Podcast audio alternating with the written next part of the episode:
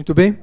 Muito boa noite a todas, a todos. Muito obrigado pela presença em mais esta sessão do ciclo de conferências sobre o futuro do Brasil, promovido pelo Instituto de Estudos Avançados do Polo do campus de Ribeirão Preto, por essa Faculdade de Direito de Ribeirão Preto, com apoio de outras unidades e comissões de graduação de todas as unidades do campus.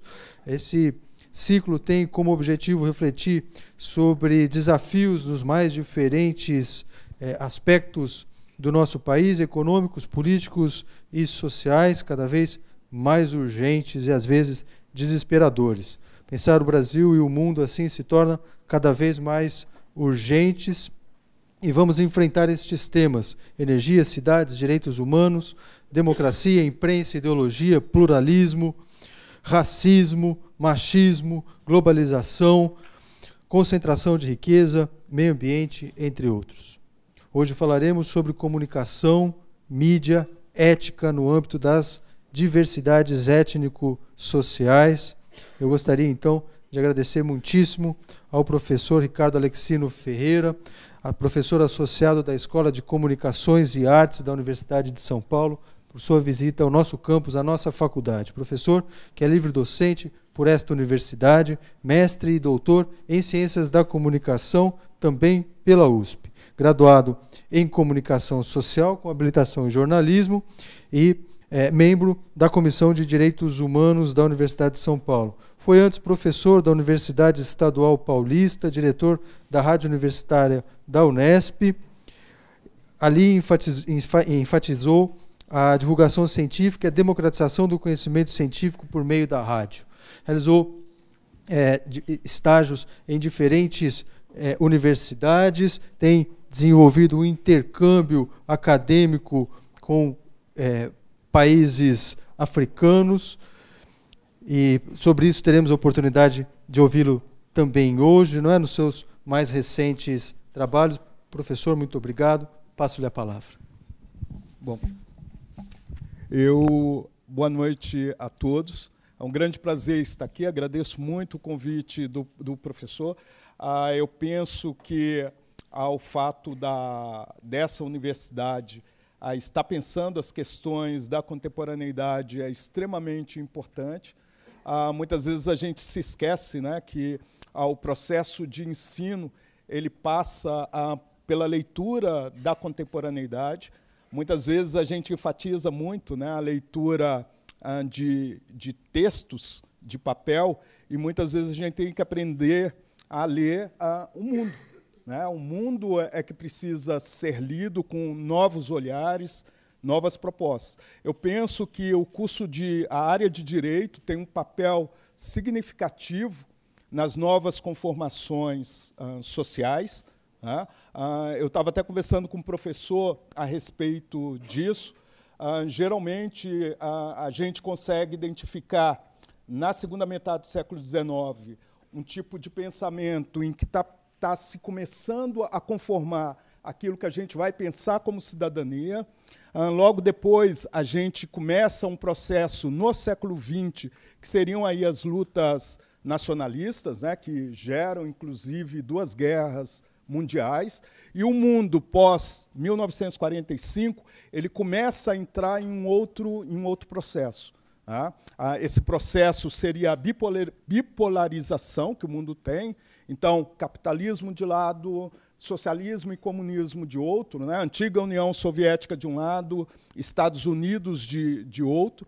Então, assim, o mundo durante de 1945 até a década de 60, ele tem esse tipo de conformação, ao mesmo tempo que as questões ah, que se está pensando em novas cidadanias, então você tem nos Estados Unidos a luta pelos direitos civis, Coincide também na década de 60 o movimento da contracultura, que seria aí o movimento hippie, que vai possibilitar as, os grandes movimentos sociais do século XX, né, o movimento feminista, movimento negro, movimento gay, que naquela época levava é, é, essa nomenclatura.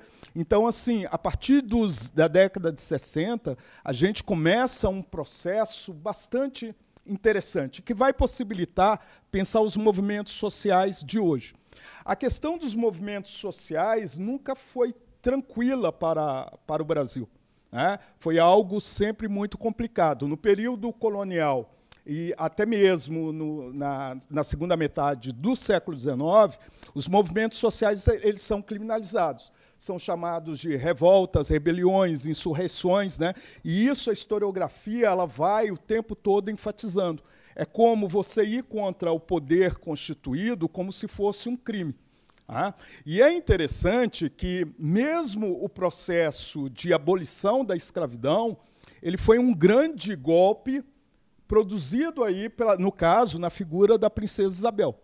Tem um, uma obra da Mary Del Priore, ela é historiadora, e ela levantou um, um material pegando as cartas que a princesa Isabel escrevia enquanto regente para o pai dela, e ela levanta. Então ela, ela fala: a princesa Isabel era indolente, queria ser só uma dona de casa e reclamava o tempo todo dela ser regente. Ela dizia que aquilo dali era muito complicado para ela, muito entediante para ela.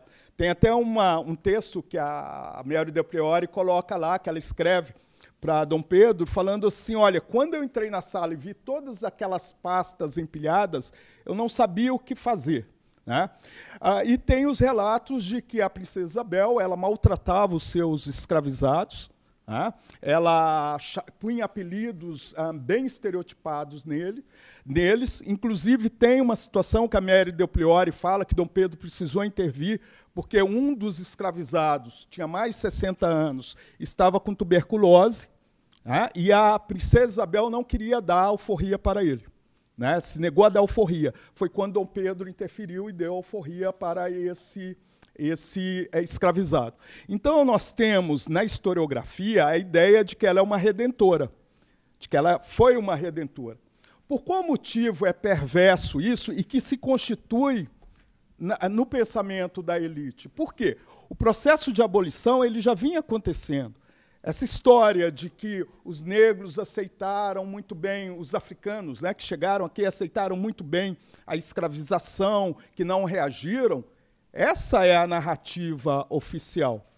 Né? Porque quando você começa a cruzar com os quilombos, você vai cruzando com vários outros movimentos sociais, você percebe que houve muita resistência, que não foi passivo.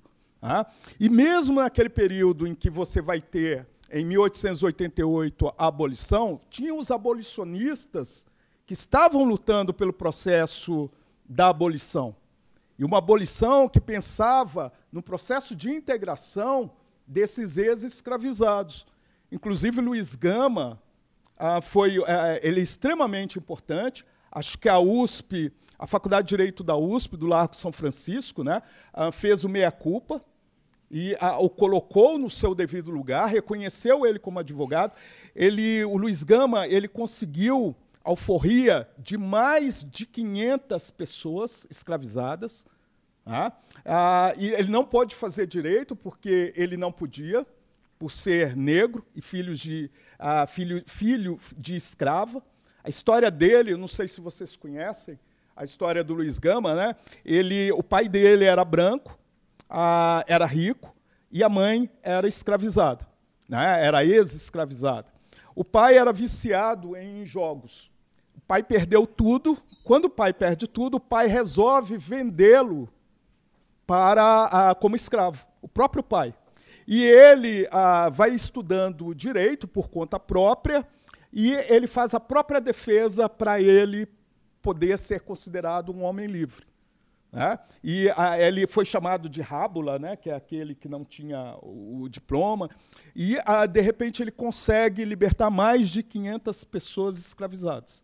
Então, a, essa história de que a princesa Isabel foi uma redentora que, que libertou os escravos é a narrativa da elite que sempre vai tentar criminalizar os movimentos sociais.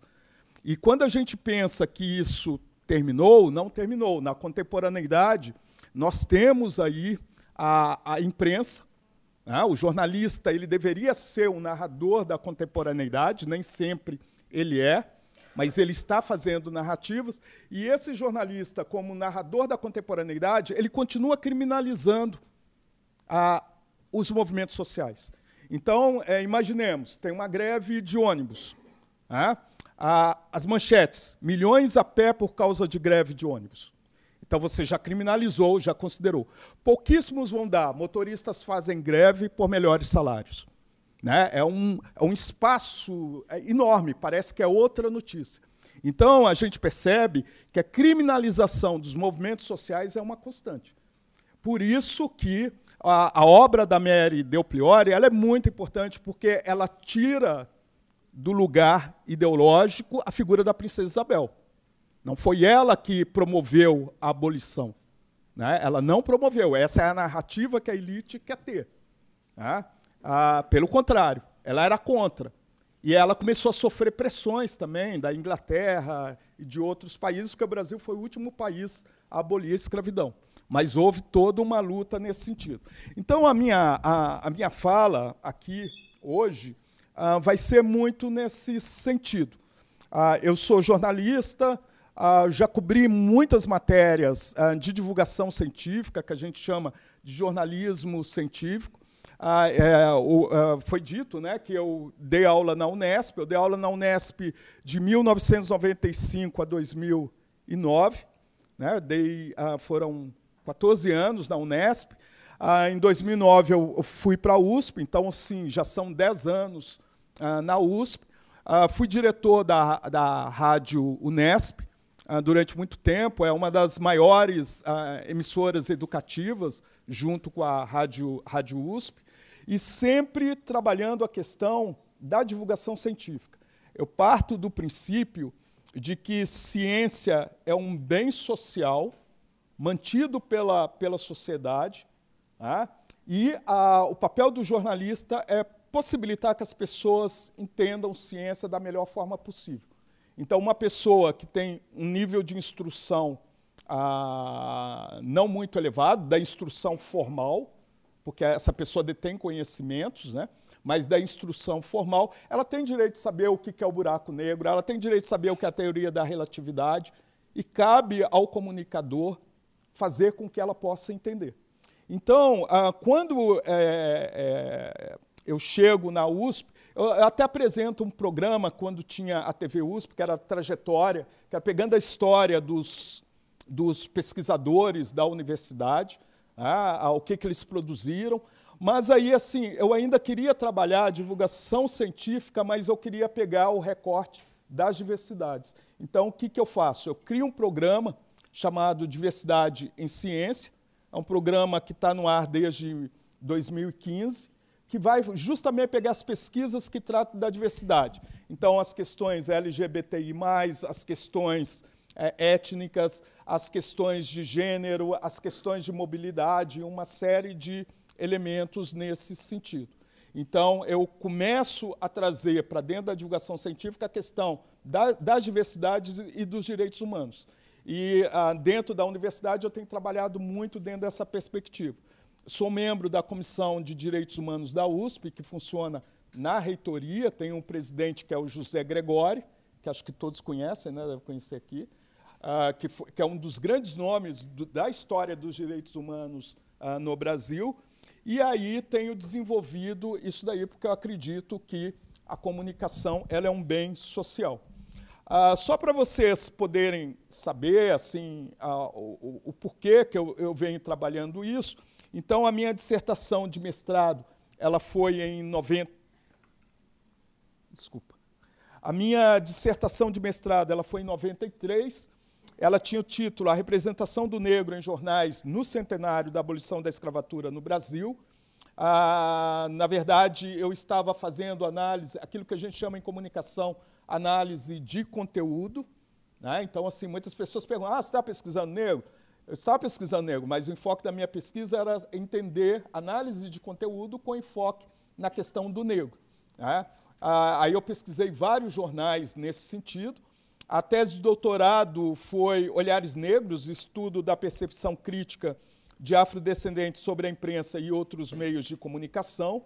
Ah, e aí eram estudos da recepção que eu estava desenvolvendo.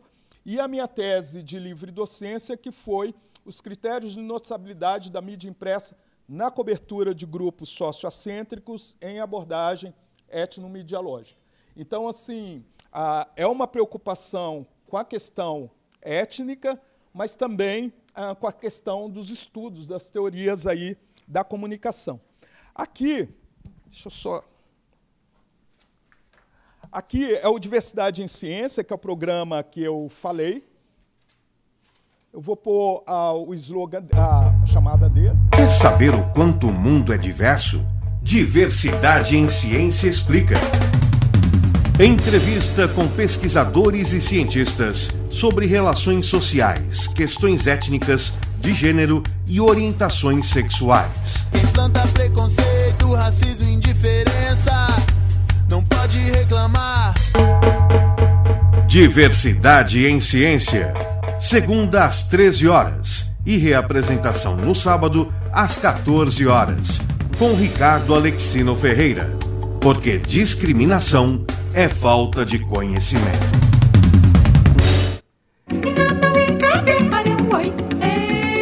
A Rádio USP apresentou Diversidade em Ciência, com Ricardo Alexino Ferreira. O programa das relações sociais, das questões étnicas, de gênero e orientações sexuais. Porque discriminação é falta de conhecimento. Então, esse é o programa, é um programa de uma hora de duração, e ele ah, tem três blocos, e ele é, é, tem música, geralmente o entrevistado ele faz algumas escolhas de músicas, muitas vezes que tem a ver com o tema que ele está pesquisando, ou alguma música que tem significado para ele. É uma forma que você tem de criar uma empatia maior com o ouvinte, né? porque imagina ouvir uma hora de programa, então é, funciona muito na base do diálogo, né? do diálogo possível. E aí, assim, eu costumo, como jornalista, né, aí eu até falo para os meus alunos, eu, eu, eu dou aula para o curso de jornalismo também, que a, a, entrevista ela deve ser aquele lugar em que você está disposto a descobrir as coisas. Então, assim, quando eu estou entrevistando, eu preparo a entrevista, sei a, leio a pesquisa do, do entrevistado, mas antes de tudo é uma descoberta. Né? Então, assim, quando eu estou entrevistando alguém, eu estou disposto a querer escutar aquilo que aquele alguém tem a dizer. Né? Muitas vezes é constituído um roteiro, e esse roteiro, às vezes, ele muda. Um entrevistado, de repente, fala uma coisa que ele não tinha falado, ou que ele está fazendo naquele momento, ou que ele pretende fazer. A entrevista muda totalmente, porque ela é um diálogo. E isso é muito importante. Ah, Para mim, tem sido um exercício em, em, um período em que as pessoas não escutam, né? Todo mundo, inclusive tem palavras que eu, eu, até escrevi um artigo que saiu no jornal da USP, quem quiser depois ler, eu até falo o desgaste de palavras como empoderamento, lugar de fala, ah, são palavras assim que se desgastaram muito rapidamente. Algumas caíram no vazio semântico, né? lugar de, de fala eu tenho pavor dessa palavra, porque ela significa o silenciamento do outro, né? Então, assim, se eu tenho um lugar de fala, o outro não pode falar, e é uma coisa medonha. Deveria ser lugares de representatividade. Né? Olha, o seu lugar de representatividade é esse, e vamos dialogar. Né? O lugar de fala impede isso. Essa palavra empoderamento, né? a ideia de poder, né? se determinado grupo não tem poder, ele procura o poder, o que, que vai fazer com os outros? Né? Então, são, são questões para, para, paradoxais que surgem na contemporaneidade. E, principalmente, o exercício de não escutar, de não ouvir. Né? Então, assim, a, o exercício do jornalismo, de entrevista, para mim, ele parte muito nesse sentido, que é a possibilidade de escuta.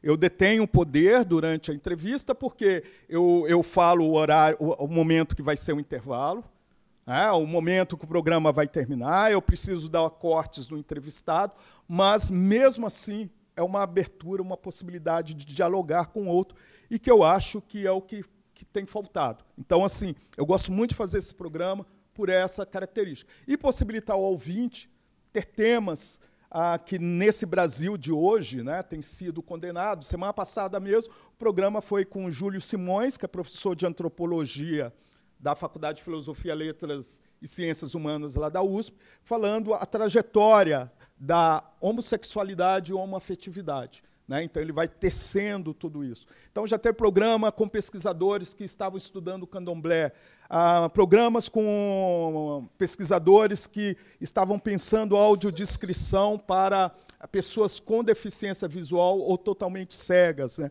Então, assim, você vai tendo muitos elementos que possibilitam o ouvinte entender. Ainda bem que nesse momento de tanto ódio, né, a rádio não sofreu nenhuma ameaça pelos temas do programa. Também eu não sei se essas pessoas ouvem a Rádio USP ou qualquer coisa assim. Acho que elas nem sabem da existência. Mas tem sido algo é, interessante nesse sentido. Aqui eu vou pegar ah, alguns temas ah, que seriam ligados à questão do jornalismo. Então, assim, a minha ideia de jornalismo, ah, ela é uma ideia muito crítica. Eu estava até conversando com o, o, o professor, ah, falando da dificuldade que é hoje ensinar jornalismo dentro da universidade. Porque assim, a mídia hegemônica né, ela se tornou algo que não deve ser ensinado a partir daquilo que ela faz. Né? Uma mídia que produz fake news, apesar que ela fala que fake news produzem os outros, né, mas ela produz fake news ela interferiu, tem interferido no processo político do país, né?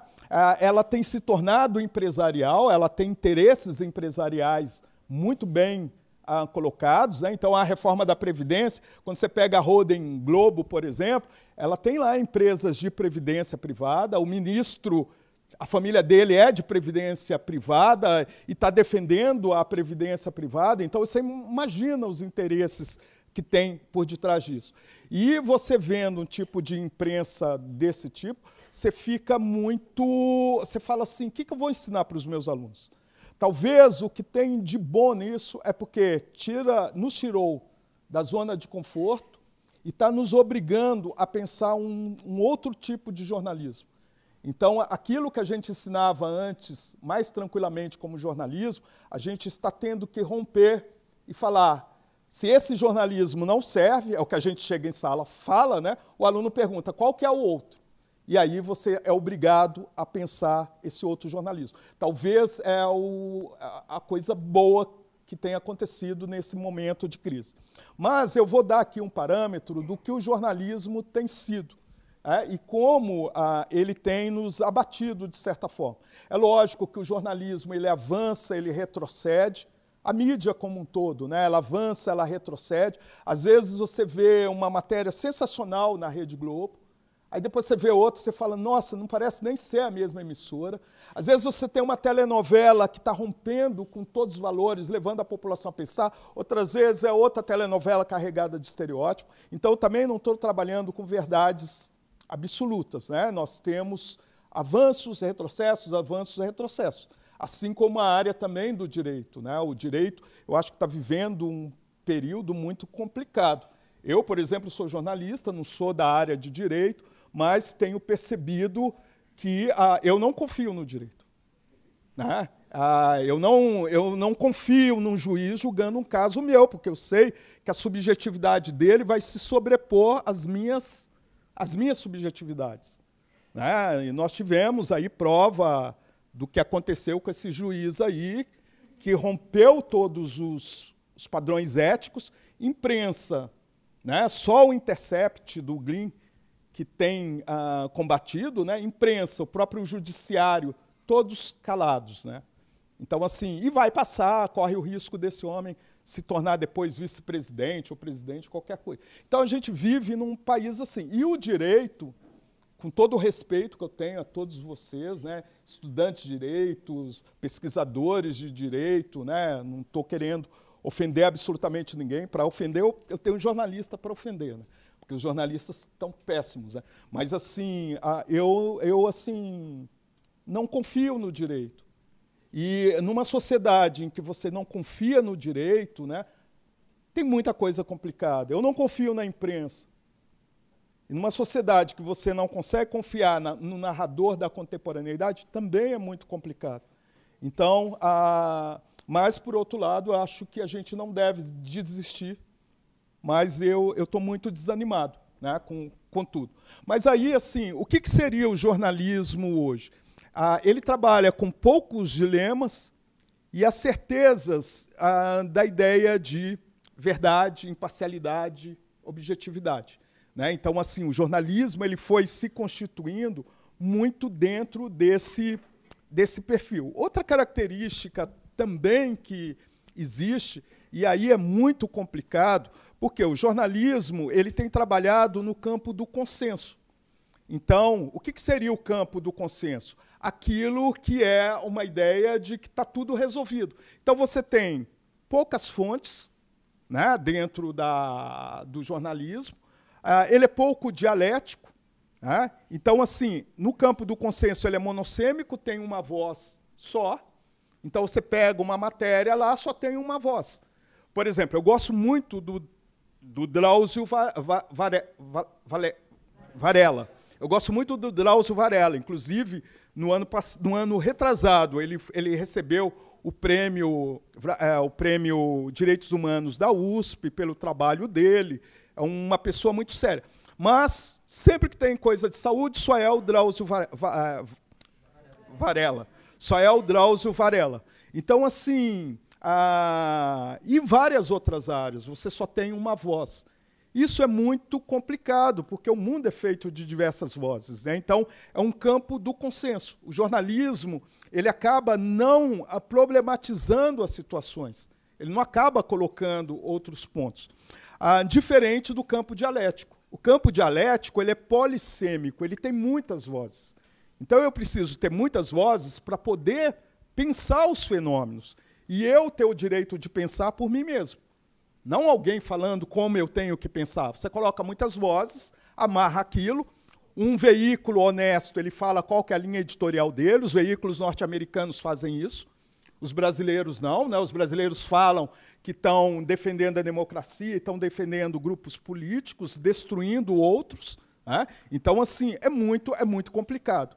E por qual motivo eu acho que isso tem um impacto direto na sociedade? Porque quando eu estou falando de jornalismo, eu não estou falando só o fato de ligar a televisão, assistir o Jornal Nacional, assistir o Jornal da Record ou qualquer coisa. Eu estou falando em narrativas. Ah, nós, como seres humanos, pegando aí a, a, a nossa estrutura psíquica, pegando o que Freud falou, o que Jung falou, na nossa estrutura psíquica, principalmente Jung, ele vai falar que nós trabalhamos com a ideia do inconsciente, do inconsciente coletivo, de arquétipos, né, que seriam elementos que compõem a nossa estrutura psíquica.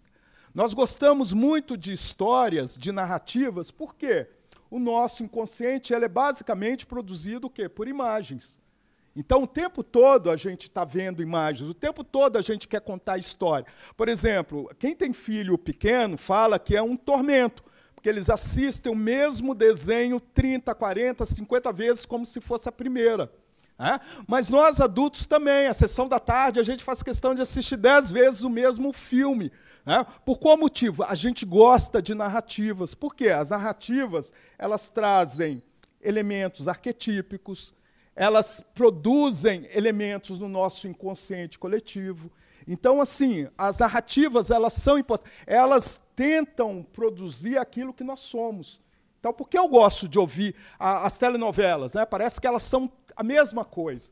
Mas, na verdade, elas não são. Elas estão ali fazendo a gente ter a experiência de como seria. Qual motivo, às vezes, a gente gosta de ver pessoas sendo assassinadas, mortas? Né? Tem filmes que, que trabalham muito isso. É porque a gente é perverso? Não, porque é uma experiência que a gente tem medo né? de, de morrer e está sendo colocada o tempo, o tempo todo ah, ali dentro daquele processo. E ah, os meios de comunicação eles vão trabalhar isso. Por exemplo, ah, nós ah, tem o Homo agilis, ah, que ele, ele aparece antes da descoberta do fogo. Né? Então, o Homo agilis ele tinha pavor ah, do anoitecer. Nós, como seres humanos, nunca tivemos uma boa visão noturna. E o Homo agilis também não tinha. Então, quando anoitecia, eles iam para cavernas e ficavam amontoados com medo dos predadores noturnos. Tá? Pulando para a contemporaneidade. Por exemplo, quando a gente quer se divertir, eu não sei como funciona aqui em Ribeirão Preto, mas em São Paulo é muito comum. As pessoas querem se divertir, a primeira, à noite, a primeira coisa que elas fazem, a maioria, bebe alguma coisa para sair calibrado de casa. Não é? Porque a noite é perigosa, você pode ser assaltado, uma série de coisas. Quem não bebe vai tomar o tal do Red Bull. Olha como é que a publicidade entra. Por quê? Tem cafeína, altera o seu estado de consciência. Você sai de casa e para onde você vai? Para as cavernas high-tech. O Homo habilis ia para a caverna também. Nós vamos para a caverna high-tech. Ela é escura, é, as pessoas estão amontoadas, tem a batida do, do som, né, que é a música técnica, que é a batida do coração. Se você for ver, ela fica pum, pum, pum, e tem as melodias em cima. Então você se sente muito protegido ali. Que, no entanto, quando a Boate Kiss pegou fogo, ah, principalmente para o público jovem, atingiu imediatamente, porque era um lugar em que as pessoas se sentiam protegidas. Né? Então, repare bem como é que uma coisa que vem do inconsciente, do passado, que é o homo agilis, com medo de ser predado, como é que a gente reproduz isso na contemporaneidade, indo, mesmo num calor infernal, que faz em São Paulo, faz aqui, as pessoas querem se amontoar dentro de um lugar fechado, poucos metros quadrados para cada um, quanto mais cheio, melhor. Né? E tem mais um outro detalhe. A gente costuma criar, através da arte, os nossos medos. Então, o medo do anoitecer, o que, que a gente faz? Criou o Conde Drácula. Né? O Conde Drácula anoiteceu, é uma figura que atormenta todo mundo. Apesar que os últimos, é, os vampiros já conseguem sair à noite, que é pior ainda. Né? Então você tem 24 horas. Mas o, o Conde Drácula tradicional, ele sai à noite e você quer o tempo todo que ele, o dia amanheça, porque ele vai desaparecer. O que, que a Revolução Industrial fez? Ela precisava de um trabalhador que ela explorava descansado. Ela vai enfatizar isso daí. Olha, eu já tenho medo de sair à noite. Se tem o Conde Drácula, aí aparece lobisomem, aparece não sei mais o quê, eu não vou querer sair. Então eu tenho um trabalhador ali que pelo menos ele vai dormir. Ele trabalha 12 horas, pelo menos ele vai dormir umas quatro. Tá? Então, repare bem como é que as coisas elas vão acontecendo dentro desse, desse processo. Como é que a comunicação ela não é aleatória. Né? Tudo é pensado em nós enquanto seres subjetivos. Por exemplo, ah, vamos pegar os jornais da, da Rede Globo. Eu estou pegando a Rede Globo por, pela audiência dela e porque ela tem jornais que começam às 5 horas da manhã e terminam a, a uma hora da, da madrugada. Então, por exemplo, você pega o primeiro jornal da, da, da Rede Globo, que é o Hora 1. Né? Ah, você começa a perceber, é fisiológico, ele trabalha a fisiologia, aquilo que é chamado de baixa estimulação, média estimulação, alta estimulação. Né? É o que acontece também no rádio. Então, por exemplo, mesmo você tendo uma rádio heavy metal, ela nunca às 5 horas da manhã vai colocar a música mais agitada. Ela começa, porque é a sua fisiologia, você está acordando e ela vai não crescendo. E os telejornais também é a mesma coisa. Então a subjetividade está presente. Então, no hora 1, um, os apresentadores eles estão falando baixinho, o jornal ah, ele tem ah, uma cor mais um pouco mais clara, ah, ah, eles têm um tom de voz muito suave. Quando você tem o jornal ah, Bom Dia Brasil, o que, que acontece com o Bom Dia Brasil? As cores são primárias, então são cores mais fortes. Né? O estúdio está mais radiante, reproduz o raio de sol. Né? Mas mesmo assim eles ainda estão falando num tom de voz suave. Quando chega no jornal hoje, que é o horário do almoço, é o jornal que a redação, aparece a redação atrás, trabalhando muita movimentação, a apresentadora, ela mexe muito os braços e ri, brinca. É um jornal que fala muito de comida, que fala muito do trânsito. Por quê? Está exatamente no meio do dia. Quando termina, a, começa o Jornal Nacional, qual a cor do Jornal Nacional? São primários? É uma cor azulada, né? Por quê? O azul ele passa duas sensações para a gente. É a, matéria, é a cor da ciência, então é o laboratório que é frio, todas as fotos de laboratório são meio azuladas, né? e ela passa uma sensação de tranquilidade. Né? Então, assim, ela te deixa tranquilo. Por isso que fala azul celeste, azul do céu, o manto de Nossa Senhora e por aí vai. Né? Porque o azul ele te passa essa sensação de calma, de segurança. O Jornal Nacional, por exemplo, é o único jornal que a bancada é mais alta do que a, a, redação. A redação fica lá embaixo. Antes de mudar o cenário, ficava mais alta ainda. O que, que ele está querendo dizer? É um jornal que trabalha a ideia de verdade. Verdade não existe. Nem imparcialidade, nem objetividade. Mas ele vai fazer isso, esse uso. Ele fala: eu estou longe da redação porque eu estou distante para poder observar tudo isso.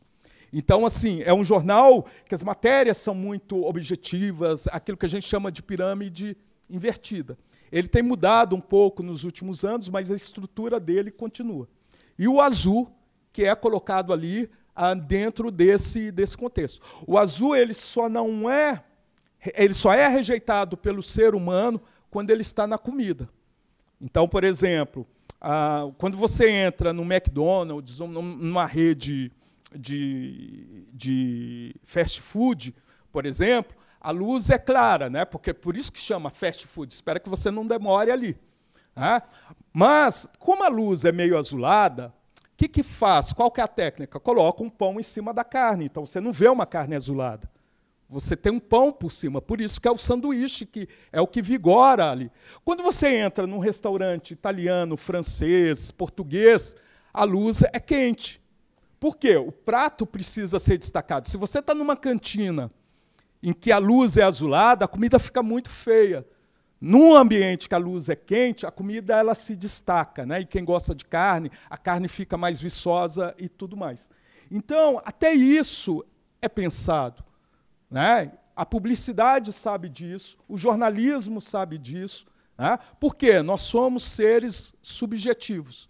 E daí o jornalismo ter esse tipo de comportamento acaba influenciando toda a nossa percepção e visão de mundo. Por quê? Não é só o jornalismo. O jornalismo está dentro de outros contextos que vai se retroalimentando. Tem uma coisa chamada metalinguagem, que é quando eu falo, ou, ou por exemplo, a, a USP como metalinguagem, ela só fala dela mesma. Né? A, a, televisão, como metalinguagem, ela só fala dela mesma. Então, assim, o tempo todo, não sei se vocês já repararam, a televisão fala o tempo todo dela mesma. Né? Ela vai se retroalimentando. Vai ter uma peça de teatro com ator daquela emissora, na telenovela aparece, ó, os personagens, ah, nós vamos àquela peça que é sensacional.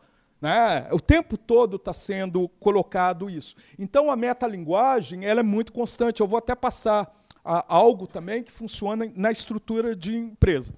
Outra característica do jornalismo, ele está muito preso no presente, então é, não cria contextualização.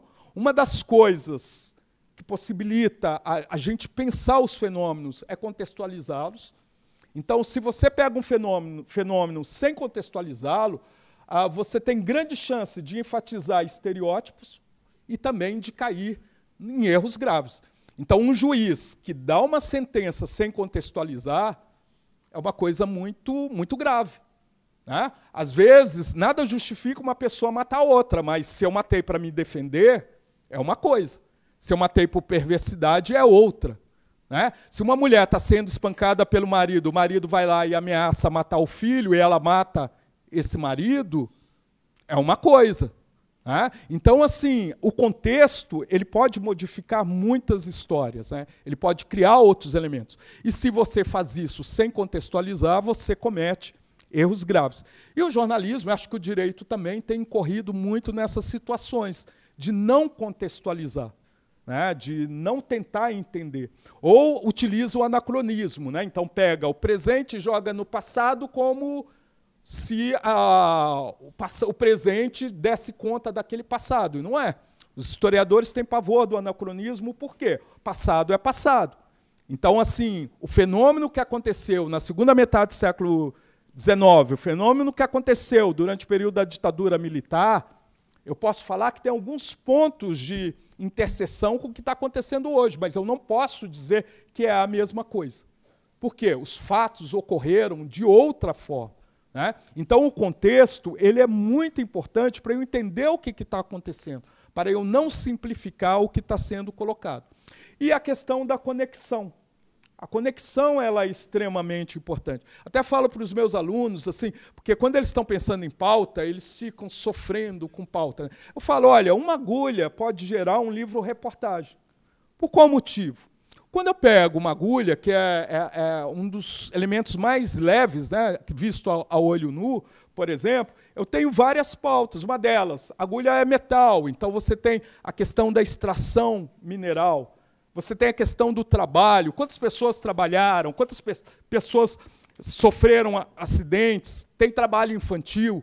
A agulha, por exemplo, ela, por exemplo, ela tem a questão ah, econômica, né? o Brasil é importador, é exportador de agulha. Agulha tem a questão histórica, né? Ah, quando surgiu esse elemento, a agulha tem a indústria fashion, né? então assim, o que, que essa indústria representa? Ela tem a questão semântica, né? não tem a, a frase deu uma agulhada em alguém. Então assim, quando eu começo a pegar o elemento agulha, são muitas pautas, porque ela me gera inúmeras conexões. Né? Então assim, enquanto um ser pensante, por isso, a, a, a necessidade de produção de repertório, eu falo também muito para os meus alunos, é assim, mais importante às vezes que estar em sala de aula, você tem que ir ao teatro, ao cinema, ah, tem que estar em muitos lugares para você entender a estética. E eu digo mesmo para o pessoal da área de direito, tem que estar dentro desses espaços. O pessoal de direito deveria ser o pessoal que mais deveria assistir telenovela, cinema, teatro. Por quê? As histórias, as situações de vida estão colocadas lá. Por exemplo, eu adoro assistir aquelas séries é, CSIs, né? que passam, né? CSI Miami, ah, e por aí vai. Por, por qual motivo? Você vê ali como, como são solucionados muitos casos. Você vê como a, natureza humana ela pode ir, como ela resolve, como ela pode ser resiliente. Então, eu acho que um, um bom juiz, pra, na minha concepção, primeiro, é aquele que tem compaixão pelo outro, né? que acho que é fundamental. Uma pessoa sem compaixão não dá para ser um bom profissional. Né? Uma pessoa que pensa na equidade e uma pessoa que entende a natureza humana né, uma pessoa que detém o conhecimento da natureza humana. E tem muita gente que não faz a menor questão, acha que a profissão tem que ser fria e distante. Né? Não sei como é que consegue. Fria e distante conforme os interesses. Né? Isso a gente já sabe. Então, a, a, a conexão ela é muito importante, e, e, isso a gente não vê. Outras coisas que acontecem dentro do jornalismo também. Outras. Ah, Outras coisas que acontecem dentro do jornalismo também são as fontes viciadas, repetitivas, encaixes de declarações, constatações e mesmo a autocensura do jornalista, que é um elemento também muito complicador. Ah, aqui, nós temos aquilo que é chamado de agendamento. Qual que é o agendamento que é dado no jornalismo hoje, né? ah, que está presente? A gente tem a, a criminalização da natureza, a gente trabalha muito nesse sentido, a questão ambiental ela é criminalizada e é uma coisa, entre aspas, meio esquizofrênica, porque, ora, dizemos que a natureza é vingativa, ora, dizemos que a natureza é indefesa e precisamos protegê-la. A gente não define.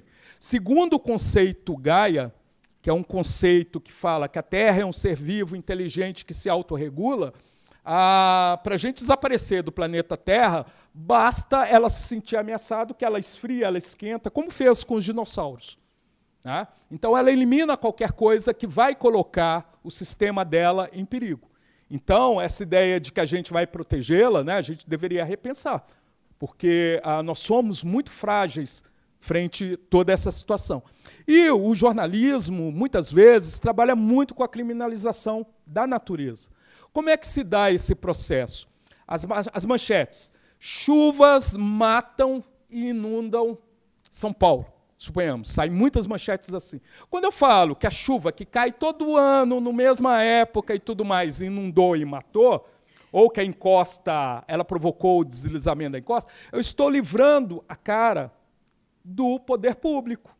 Porque se chove todo ano, por que deixam construir casa das encostas? Por que a cidade não foi limpa? Por que não criaram piscinões? Então, a criminalização da natureza acaba encobrindo o poder público.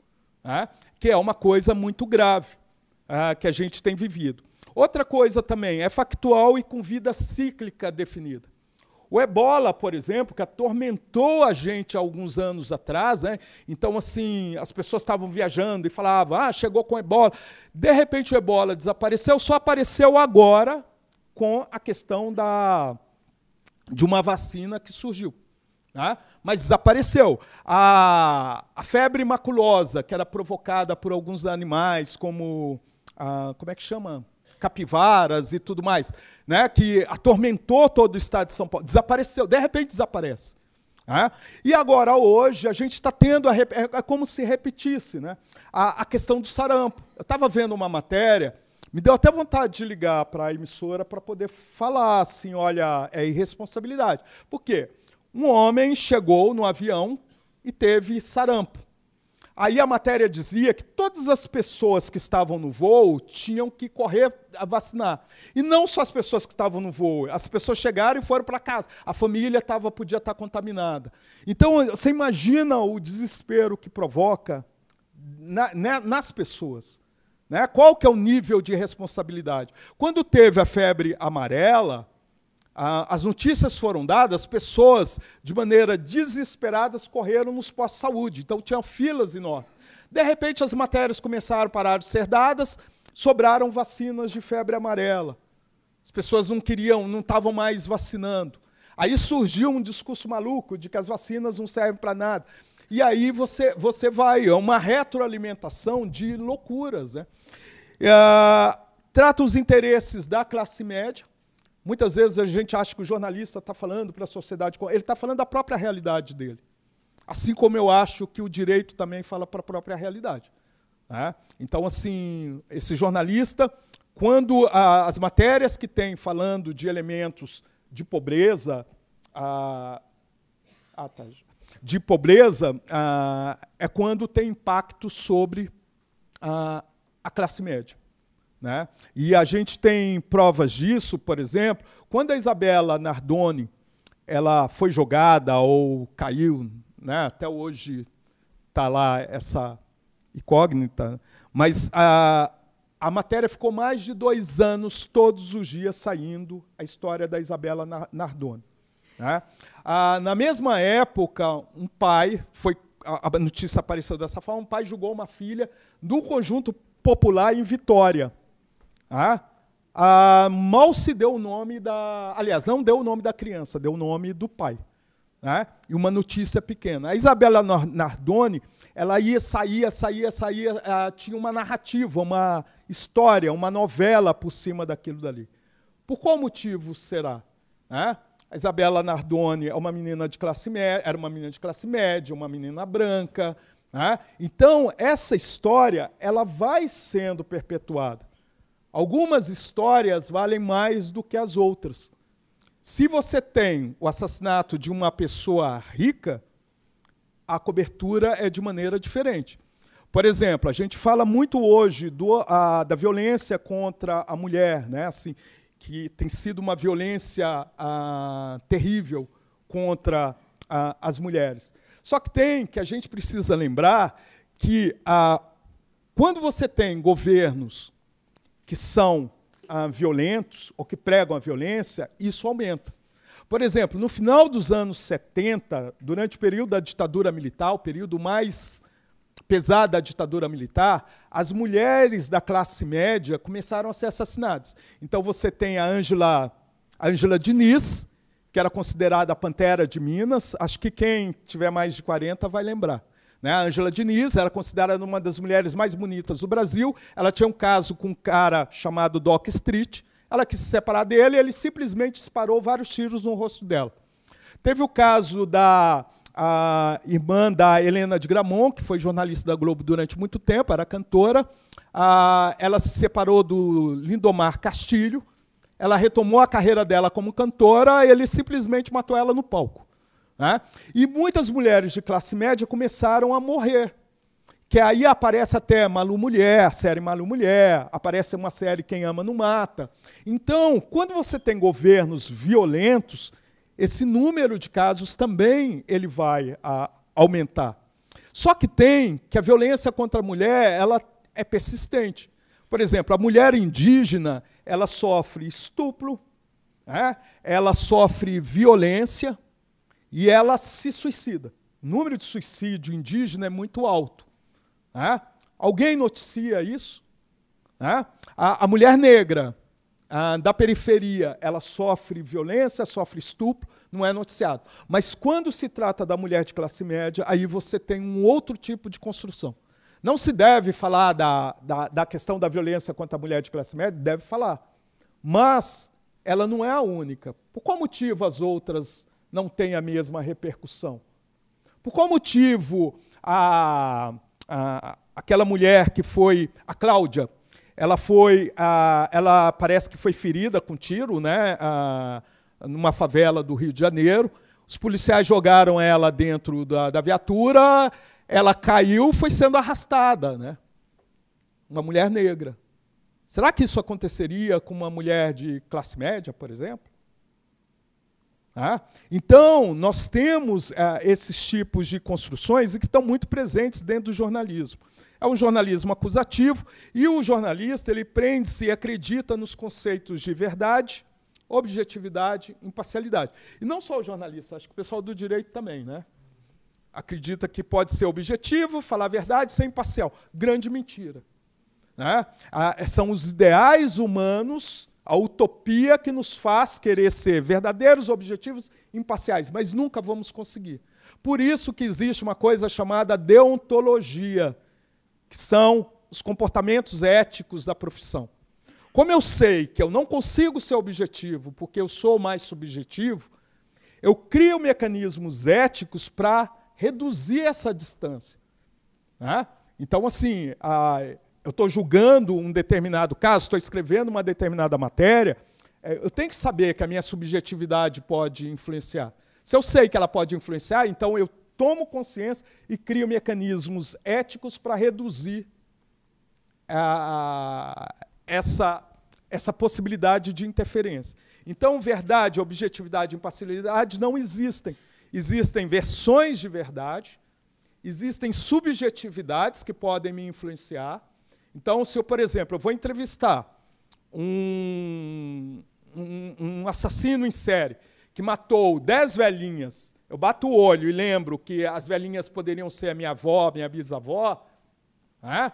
o que, que, vai acontecer? Eu vou pegar aquela fonte que está me dando entrevista, vou ser agressivo. Tem casos de jornalista que bate na, uh, em, em, pessoas que cometeram crime. Uh? Então, assim, a deontologia, o que, que ela vai fazer? Ela vai falar: opa, você tem limites. Por exemplo, a, a possibilidade de você ter, a possibilidade de você entrevistar um assassino em série é uma grande coisa. Por quê? Você entrevistando a, a, a, os familiares da vítima, ou a vítima, se ela sobreviver, você tem empatia com ela. Porque você não tem coragem, pelo menos muitas pessoas, não tem coragem de matar o outro. Agora, a possibilidade de você descobrir o que está na cabeça daquele outro, humanizar esse outro, é uma outra questão. Tem um autor chamado Truman Capote, ele escreveu um livro, reportagem chamada Sangue Frio, e virou até um filme chamado Truman capote. Né? E que ele vai entrevistar um, dois assassinos que mataram uma família, pai, mãe e filhos, nos Estados Unidos, acho que lá no Kansas.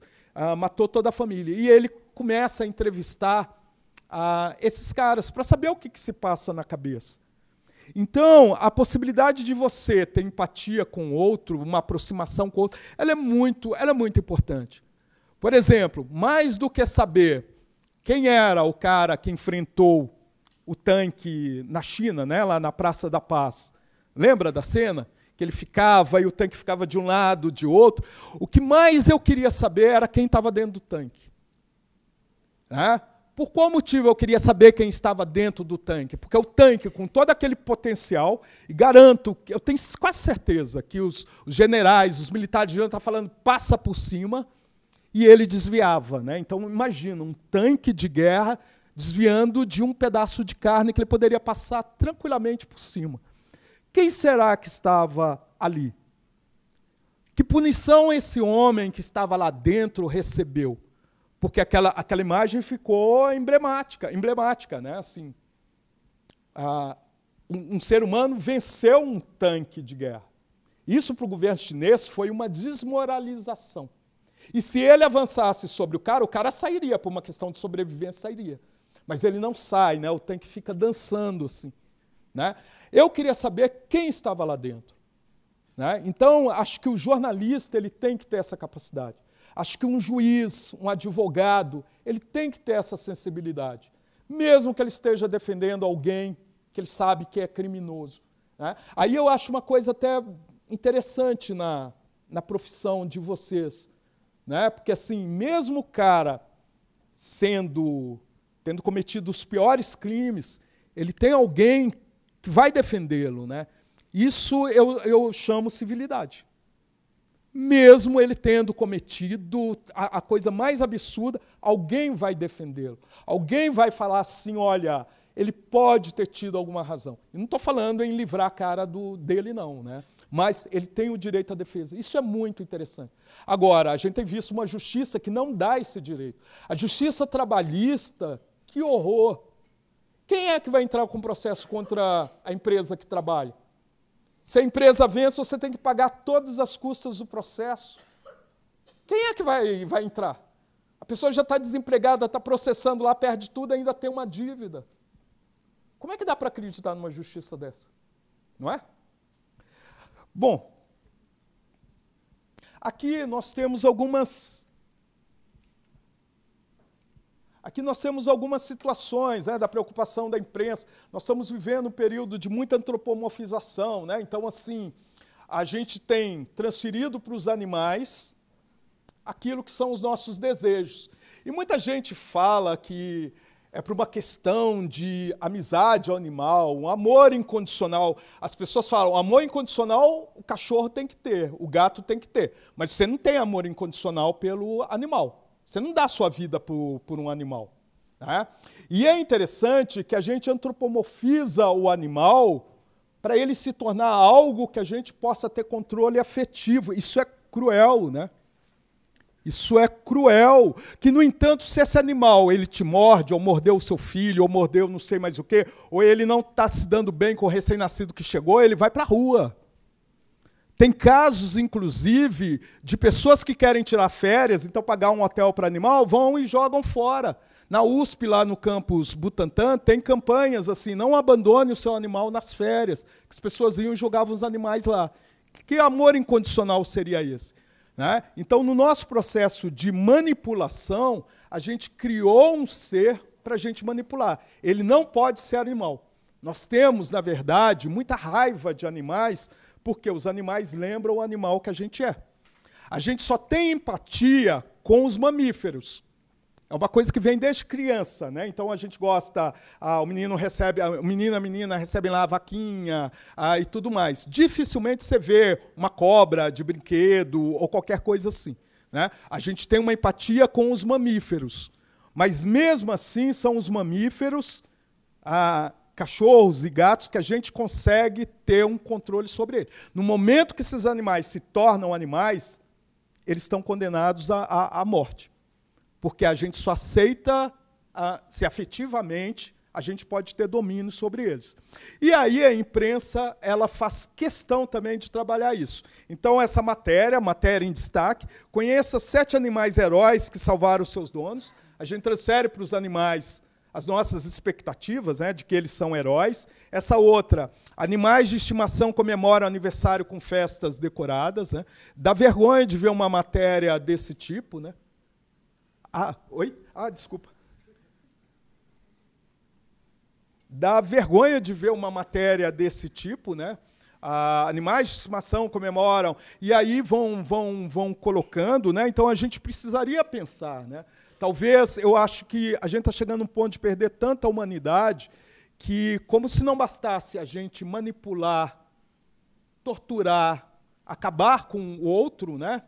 Que é humano também, a gente faz o mesmo com os animais. Né? A gente tortura. É covarde você ver um animal sendo chamado de filhinho, né? vestindo roupinha. É, e tem criado problemas psicológicos graves nos animais. Tem animal que não, que não convive com outros animais e está tá com crise de identidade. Né? Ele não sabe mais o que ele é. É, é grave isso, isso é ma maus tratos, né? Maus tratos. Então, e a imprensa ela vai ah, estimulando o tempo todo isso daí. Outra característica da imprensa é que. Eu tenho tempo, né? Ainda tem um tempo. Já? Ah, eu, eu vou. Isso aqui, ó. Ah, então, como, como narrativas né, da, da imprensa, ah, e eu estava falando da questão da subjetividade. Ah, desculpa. Está falando da questão da subjetividade. Então, o que, que isso representa? Suponhamos, eu tenho essa foto a um policial machucado. Ah, uma das coisas que a gente acaba tendo, ah, se transferindo para a sensação do outro, é quando você vê sangue. E vê uma pessoa machucada, ah, te bate um sofrimento, porque você pensa imediatamente que aquilo poderia estar acontecendo com você. Pelo menos no primeiro momento, você quer fazer alguma coisa que você tem medo que aconteça o mesmo com você. Então nós temos uma situação desse policial.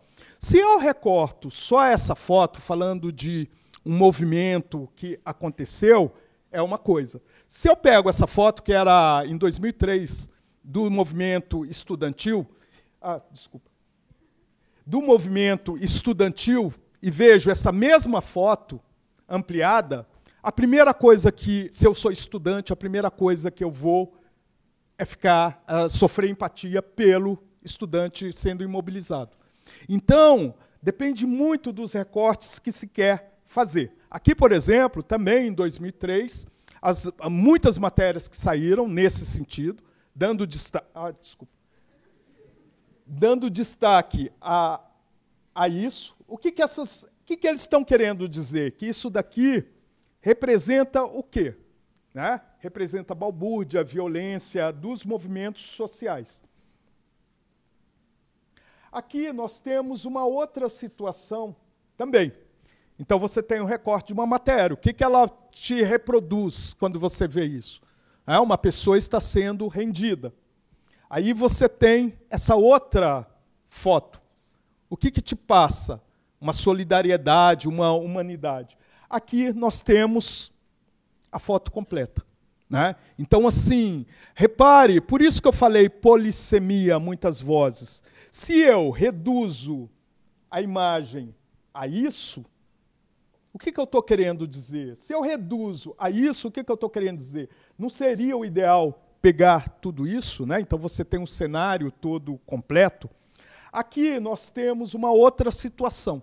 Isso aqui saiu na mesma página de jornal. Então a primeira é o seguinte: Lula recebeu quase 4 milhões da Odebrecht, diz Polícia Federal. Então você tem a pessoa física, que é Lula, você tem Lula, é o agente, ele recebeu, você tem a empresa com nome, que é o Deblest, e você tem a Polícia Federal, que é a fonte acreditada. Né? E você tem a fotografia do Lula, do Lula agressivo. Na mesma página do jornal, embaixo, empreiteira doou 975 mil a Instituto FHC. É, aponta laudo.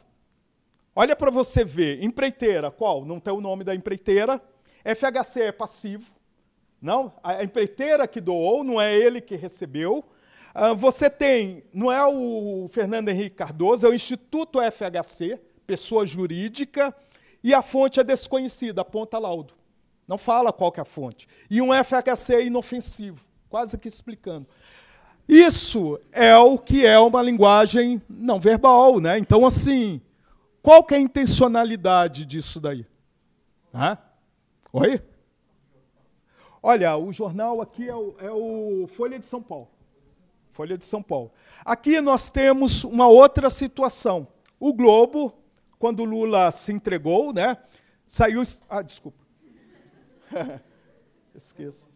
Não, pode deixar, eu, eu, eu vou antecipar ali antes. Por exemplo, aqui você tem Lula preso. O Globo deu. E não foi, né? Ele se entregou. Então você tem a, no Jornal do Brasil, coloca Lula se entrega. Olha para você ver a diferença. E ele se entrega e ele sendo carregado pela população. Ah? Então, ah, são questões, são narrativas que elas estão querendo dizer alguma coisa. Se eu não ficar atento a esses tipos de construções, eu me torno um leitor, um telespectador passivo, que não consegue entender quais são os interesses ah, que estão ah, dentro desse, desse processo. E aí, deixa eu. Tenho ainda mais uns cinco minutinhos? Ah, por exemplo, eu tinha. Ia passar algumas, ah, algumas coisas para vocês, mas ah, eu vou dar uma adiantada aqui. Por exemplo, ah, esses elementos também eles vão acontecer numa macroesfera. Então, suponhamos, o atentado às Torres Gêmeas ah, matou aí 2.996 pessoas. É?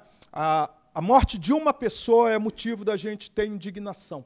Né? Não estou querendo comparar 3 mil mortes com outras que a gente vai ver aqui, mas é motivo de indignação. Mas, ah, logo que as duas torres caíram, Bush, o que, que ele fez? Ele juntou os, os aliados e fizeram um contra-ataque a Bagdá. Né? Então, Bagdá é uma, é uma das cidades, uma das capitais mais avançadas da, do mundo árabe, tinha universidades, ah, e, e pior ainda, né? ah, os museus com a história da humanidade estão lá. Né? Ah, os primeiros vestígios humanos estão lá. E ele destruiu tudo. Aí o Wikileaks ah, abriu os dados. Então, ao menos 109 mil mortos no Iraque desde a invasão. De acordo com os documentos, isso é de 2009.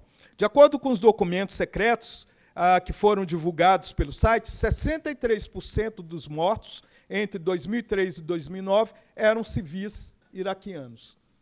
Né? Quer dizer, o mundo se indignou com as 3 mil mortes, e tinha que se indignar mesmo, mas não teve um pingo de solidariedade com ah, 63 uh, por cento de mortos civis em 109 mil. Né? Eu nem sei quanto dá. Mais de 60 mil pessoas. Ah, não saiu nada. Por exemplo, uh, eu tinha uma imagem uh, aqui, é uma pena que não dá para passar, porque a, a Israel, eu estou falando do governo israelense, não estou falando de judeu. São duas coisas diferentes. A política do governo israelense ela é terrível, ela quer exterminar os palestinos. Né? E aí a gente só tinha notícia de Israel, que é aliado dos Estados Unidos. Só que tem que com as tecnologias, a TV Al Jazeera ela consegue filmar o que está acontecendo e passar a narrativa do outro lado. E uma das imagens que eu queria passar para vocês, e que é chocante, porque ela é uma câmera parada, a TV Al Jazeera que colocou. A câmera está parada e um conjunto de ah, prédios dá para entender que são prédios residenciais. Aí, de repente, você ouve o barulho de um míssil que cai no fundo, aí treme tudo. É uma câmera, parece que ela é de rua ou alguma coisa assim. Isso na Palestina, né, na faixa de Gaza. Aí, de repente, aí o vídeo vai rolando, rolando, você ouve gritos de pessoas. De repente, vem uma outra e destrói toda a fachada do prédio. Você leva um grande susto. Aí a poeira vai desaparecendo, aí você vê que é um prédio residencial. Aí embaixo a câmera, alguém começa a filmar. Então tem carrinho de criança, boneco, caderno. Né? Israel diz que está é, acabando com quartéis terroristas. Né? E ele está exterminando a população. Então, é, é algo para a gente poder pensar. De quem são essas narrativas? Por qual motivo estão começando a aparecer é, casos, por exemplo, de crianças mortas na Síria? Né? Estão aparecendo porque há interesse do governo norte-americano na Síria. Porque ele nunca teve interesse ah, do, dos povos árabes. Ele nunca teve interesse nenhum. Os tiveram interesse nenhum os Estados Unidos. Então, a gente vai tendo é, esse, esses tipos de construções. Aqui, só para dar uma adiantada, aqui, por exemplo, são os interesses comerciais. Né? Hoje, por exemplo, a, a gente pensa algumas áreas. Por exemplo, a área de direito ela é social, humanitária. A área de jornalismo ela é social, é humanitária. A gente está tendo que rever esses conceitos. Né? Então, ah, muito mais do que a liberdade de imprensa, hoje a gente tem liberdade de empresa. Então, por exemplo, isso daí que, que está aí é uma holding. Né? Então, é, são as, as empresas diversificadas que estão no mesmo tronco. Uma empresa ela tem muitas atividades diversificadas. Então, a gente tem aí a Holding Globo. Podia pegar a, a, a Bandeirantes, Record, mas aí eu estou pegando a Globo. Então, ela tem TV aberta, que é a Rede Globo, Canal Futura, TV a cabo, conteúdo para TV paga, rádios, né, Rádio Globo, CBN, jornais, o Globo, S, Expresso, é, internet, ela vai ter, né? Então você tem Globo.com, revistas, muitas gravadoras, som livre, ah, cinema, Globo Filmes. Então vou pegar um exemplo. Teve um, uma minissérie que ah, eu não sei o que era de Anitta, Desejo de Anitta. Oi? Presença de Anitta. E aí a, a Maria Gadu, ela cantava a, a música Nemequitipá, que era abertura. Né? Então era a primeira música dela cantando, e ela é, é uma, uma boa cantora mesmo, né? ainda bem. Então, a Som Livre resolve lançar a trilha sonora de presença de Anitta. O carro-chefe é a Maria Gadu cantando Nemequitipá. Aí ela aparece no Faustão, ela vai aparecer no Jô Soares naquela época, ela vai aparecer ah, em outros, no Serginho Gloisman, ela vai aparecer ah, na Ana Maria Braga, ela começa a aparecer em vários lugares. Ela aparece uma página inteira no jornal o Globo, da parte de cultura. Ela aparece na internet, a música é vendida na internet. E aí você começa a ver, Maria Gadu está em tudo, né? Está em tudo, é a grande sensação. Só que tem que é a mesma empresa falando do seu próprio produto, né? Então, assim, são essas empresas, todas elas. Agora, você imagina quando isso é política, né? Quer dizer, o tempo todo você está tendo essas notícias circulando e você acha que é uma variedade de vozes e é a mesma voz, né? Falando sobre a mesma coisa. Então, é, essa coisa da liberdade de empresa, a notícia se torna um produto comercial, é muito, é muito sério isso daí também. E eu acho que, aí eu vou mexer também com vocês da área de direito. Uh, eu acho que essa liberdade de empresa também tem acontecido na área do direito. Né? E que aí, assim, é terrível. Né? Você vendo, uh, por qual motivo, sem, sem querer ser leviano e sem querer generalizar, né? lógico. Mas por qual motivo você vê ganhos de causa né? sempre do poder mais forte? Né? Tipo assim, ah, aquele, tem um, aquele pode pagar um advogado melhor, então vai ganhar, né? Então, que justiça seria essa, né? Então, você vai tendo esse tipo de, de, de construção nesse sentido. Bom, deixa eu só dar mais uns pulos aqui. Ah, eu ia falar também que não só no jornalismo, né, também nas histórias, ah, em, outros, em outras mídias, né, você vai tendo esses mesmos elementos. Né? Então, por exemplo, em 1929 teve a quebra da Bolsa de Nova York. Ah, então tem a literatura fala de milionários que subiram nos prédios e se jogaram. Ah, começa, os milionários começaram a se matar porque perderam tudo. E isso foi chegando no chão de fábrica. Então você tem um país que eram aí os Estados Unidos, que a promessa de que seria o país da, dos ganhos vem por terra. Um país que entra num processo de orfandade é quando começa a surgir, nos anos 30, a figura dos super-heróis. O primeiro super-herói herói da comics que vai surgir é o, o super, Superman. Repare que o Superman ele vem com roupa azul, vermelha, ah, evocando a bandeira norte-americana. Ah, ah, ele tem, detém superpoderes. Ah, ele ah, lembra muito a mitologia grega, né? então ele tem a força de Hércules, ele consegue voar como, a, a, como Hermes e por aí vai. Né? Ah, e ele tem um detalhe: ele é órfão. Né? Então, a ideia de orfandade começa a tomar conta das comics. Então você tem o Superman, depois você tem Super América, você tem a Mulher Maravilha, você vai tendo todos eles órfãos. Né? Então o Superman ele é muito interessante, porque ele vai sendo renovado de tempos em tempos. Então, aqui nesse, nesse daqui, ele está lutando contra o nazismo. Depois. Depo... Ai, desculpa. Aqui, ele está lutando contra o nazismo.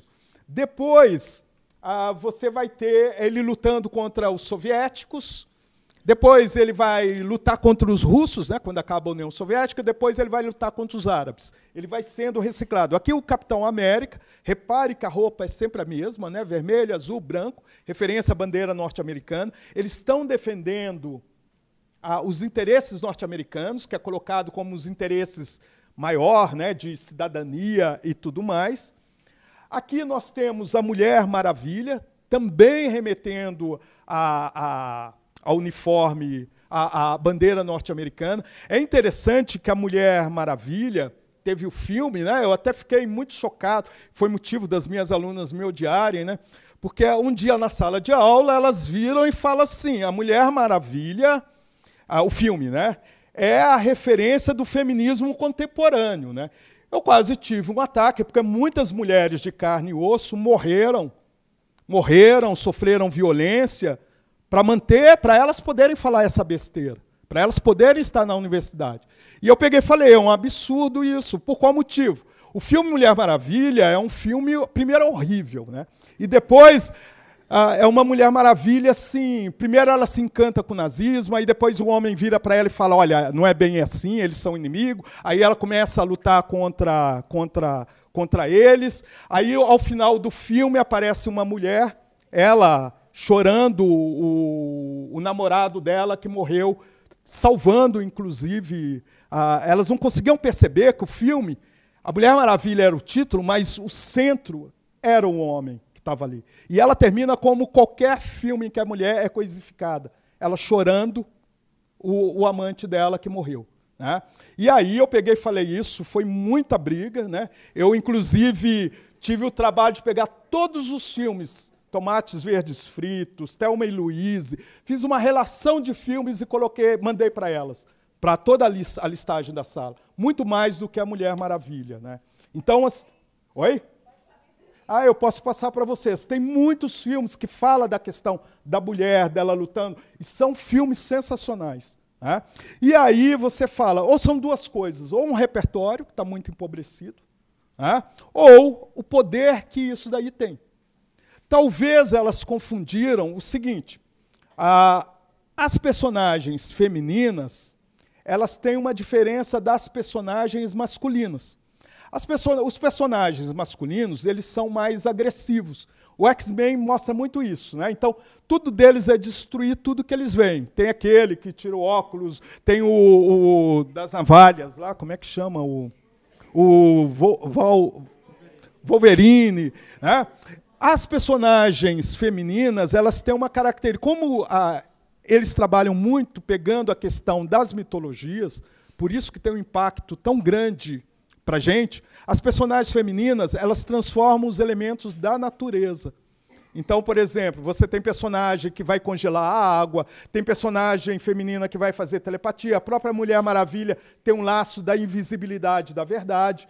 Dificilmente essas personagens matam. E mesmo quando elas matam, como a era venenosa, né?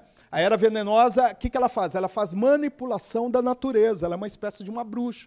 Né? Ela faz manipulação da natureza para envenenar os seus, os seus inimigos. Né? E nesse filme da Mulher Maravilha, ela matou muita gente, que é diferente de muitos personagens desse período, né? assim, é, como construção. Ah, tá certo. E tinha alguns outros elementos aí de publicidade, mas. Isso. Aí depois a gente pode, pode abordar. Essa, essa imagem. É, só, só uma coisa, por exemplo, essa imagem, o que, que ela remete para vocês? Oi? Ama de leite, né? Então, assim, ela apareceu primeiro na Europa, na Itália, né, porque o, o, ah, o Oliviero Toscani, ele lançou primeiro, que fez todas as campanhas da Benetton, e foi considerado uma imagem muito bonita.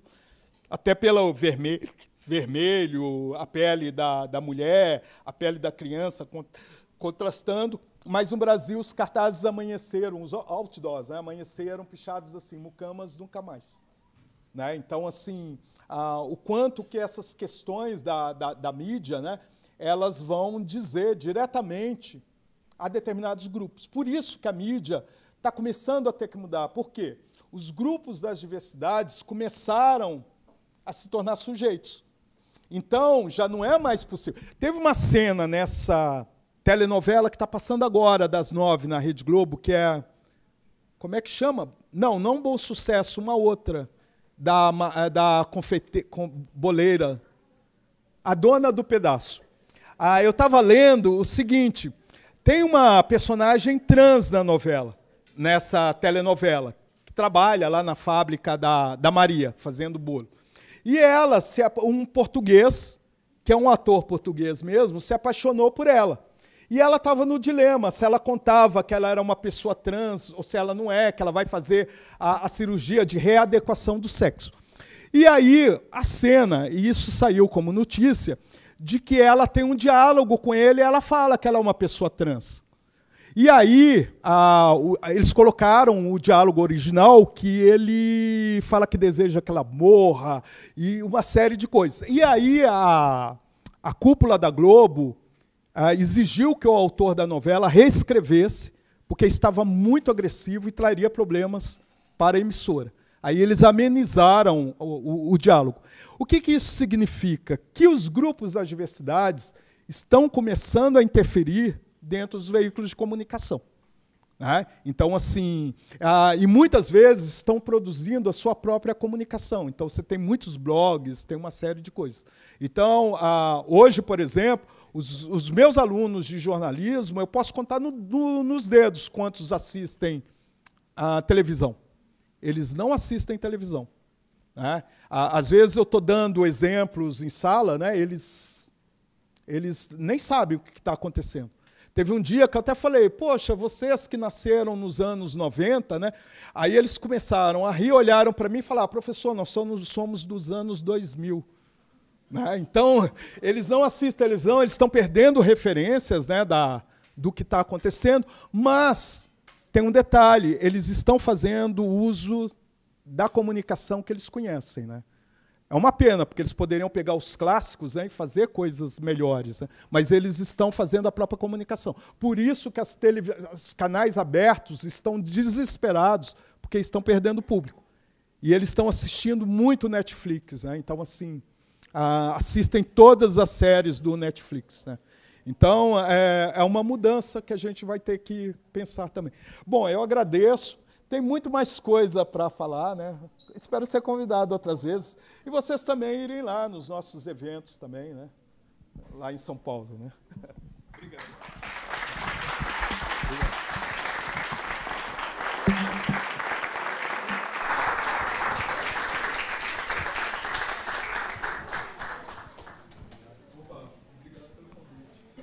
Olá pessoal, três perguntas, comentários para a gente poder aí. Temos ali uma moça já. Quem mais?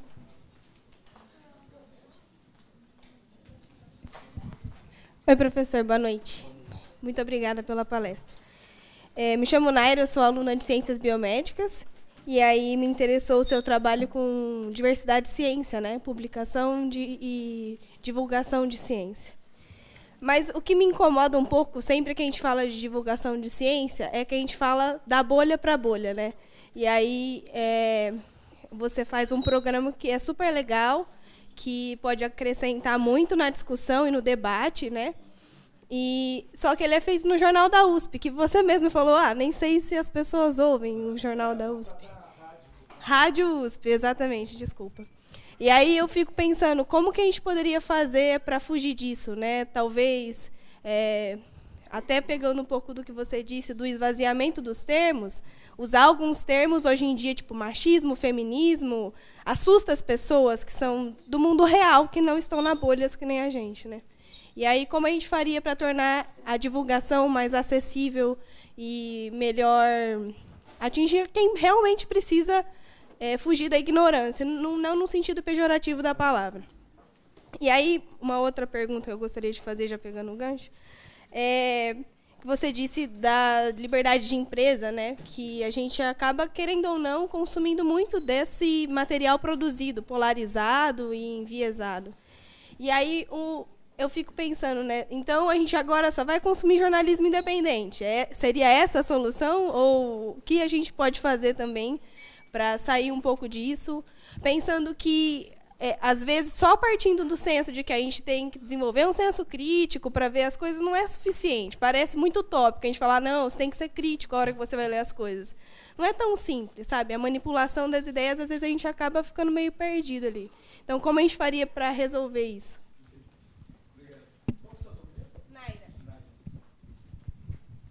Boa noite, eu sou o Raí.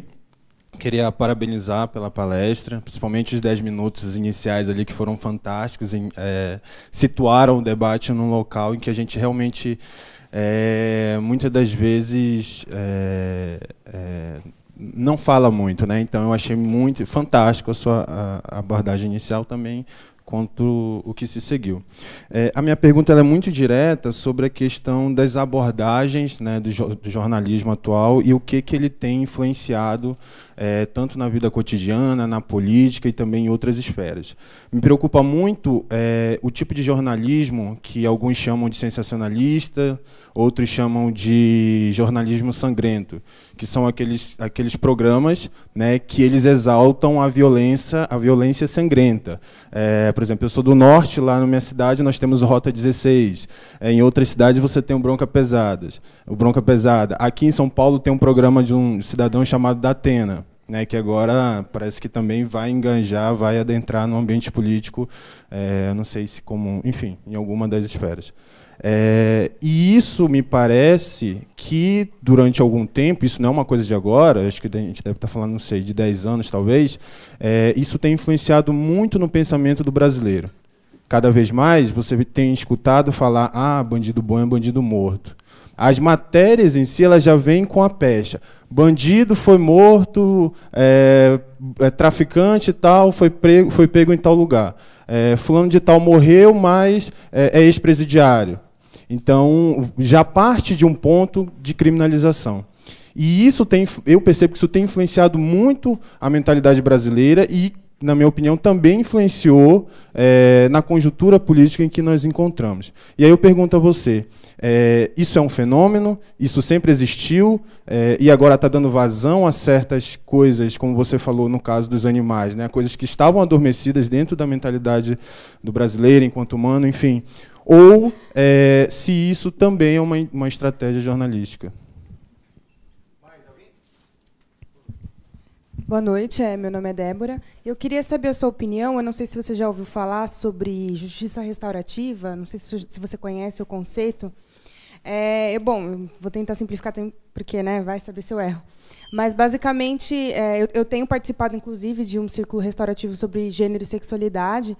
Então, o círculo consistia em reunir pessoas que têm uma vivência com o tema, mas têm opiniões muito diferentes. Então, no caso do círculo que eu participo, por exemplo, é, se discute se gênero e sexualidade deve ser ensinado nas escolas ou não. E aí você reúne uma gama de pessoas que pensam diferente sobre isso, mas têm um contato íntimo com isso. E isso muda muito a forma como as pessoas se expressam linguisticamente e conseguem chegar num lugar comum de sentido, né, em relação a determinadas palavras que para uma pessoa pode soar violento. Será que a mídia não deveria dar mais valor e visibilidade para esse tipo de iniciativa? Eu tenho visto, por exemplo, em canais no YouTube, eles têm reunido pessoas que pensam completamente diferentes. Não sei se chegou a ver isso. Vocês, vocês sabem do que eu estou falando, né? Teve, eles reúnem, por exemplo, teve um caso que eles reuniram um pastor evangélico e uma prostituta para eles, só que eles, o Sputnik, obrigada. Só que eles não sabiam quem, o que o outro era. Então eles foram descobrindo através de perguntas até chegar na descoberta de que o que o outro era, né? E teve, bom, fizeram com esquerda e direita, fizeram um, um, um morador de rua e um banqueiro, e foi muito interessante ver como as pessoas, sem saberem do, dos pré-requisitos da outra conseguiram chegar nesse lugar comum. O que eu vejo é que a mídia tradicional não dá tanta visibilidade, ela prefere a polarização, ela prefere o fight do que dar lugar para a construção do senso comum é, benéfico para a sociedade. Eu queria saber sua opinião sobre isso. É justiça restaurativa.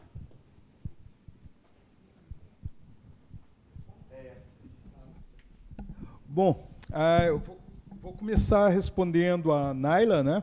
A, a questão da divulgação científica é algo ah, bastante complexo, porque a, a gente tem um grande guarda-chuva chamado difusão científica. Então, assim, ah, nesse guarda-chuva estão a disseminação científica, por exemplo, os textos de direitos, artigos que você lê pertencem ao universo da disseminação científica. Então, é uma linguagem técnica, uma linguagem que já tem todo um jargão que, que poucas pessoas vão dominar, eh, as pessoas da área vão dominar.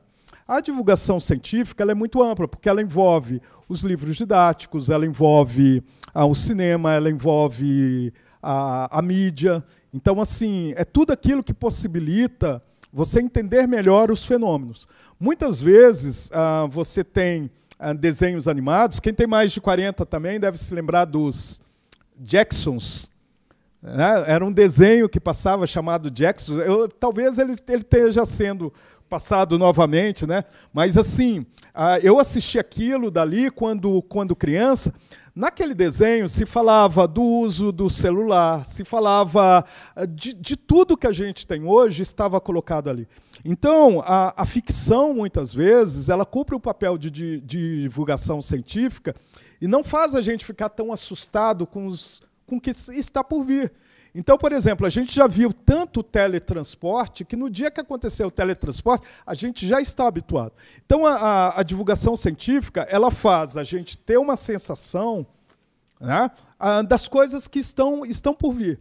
Dentro do jornalismo, aí você citou uma coisa muito interessante e que a USP precisa, a USP e demais universidades precisam repensar.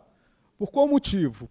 Ah, com os ataques que as universidades estão sofrendo hoje por parte do, do governo, ah, veio uma coisa que é necessário repensarmos. Ah, por qual motivo a sociedade não tomou a nossa defesa, o restante da sociedade? É, por qual motivo as pessoas têm tanta raiva da USP, das universidades de ponta, né? USP, Unesp, Unicamp? É? As pessoas têm raiva, falam que não fazemos nada. Né? O que, será que está acontecendo? Será que estamos valorizando a extensão universitária? Será que a gente está dando o, o, o, retorno social daquilo que a gente está produzindo? Produzimos muitas coisas. Né? Então, isso que você tocou é uma coisa, deve ser um projeto da universidade, um projeto que a universidade deve fazer a longuíssimo prazo, para daqui a 50 anos a universidade tem que criar metas. Né? É, e ela não cria.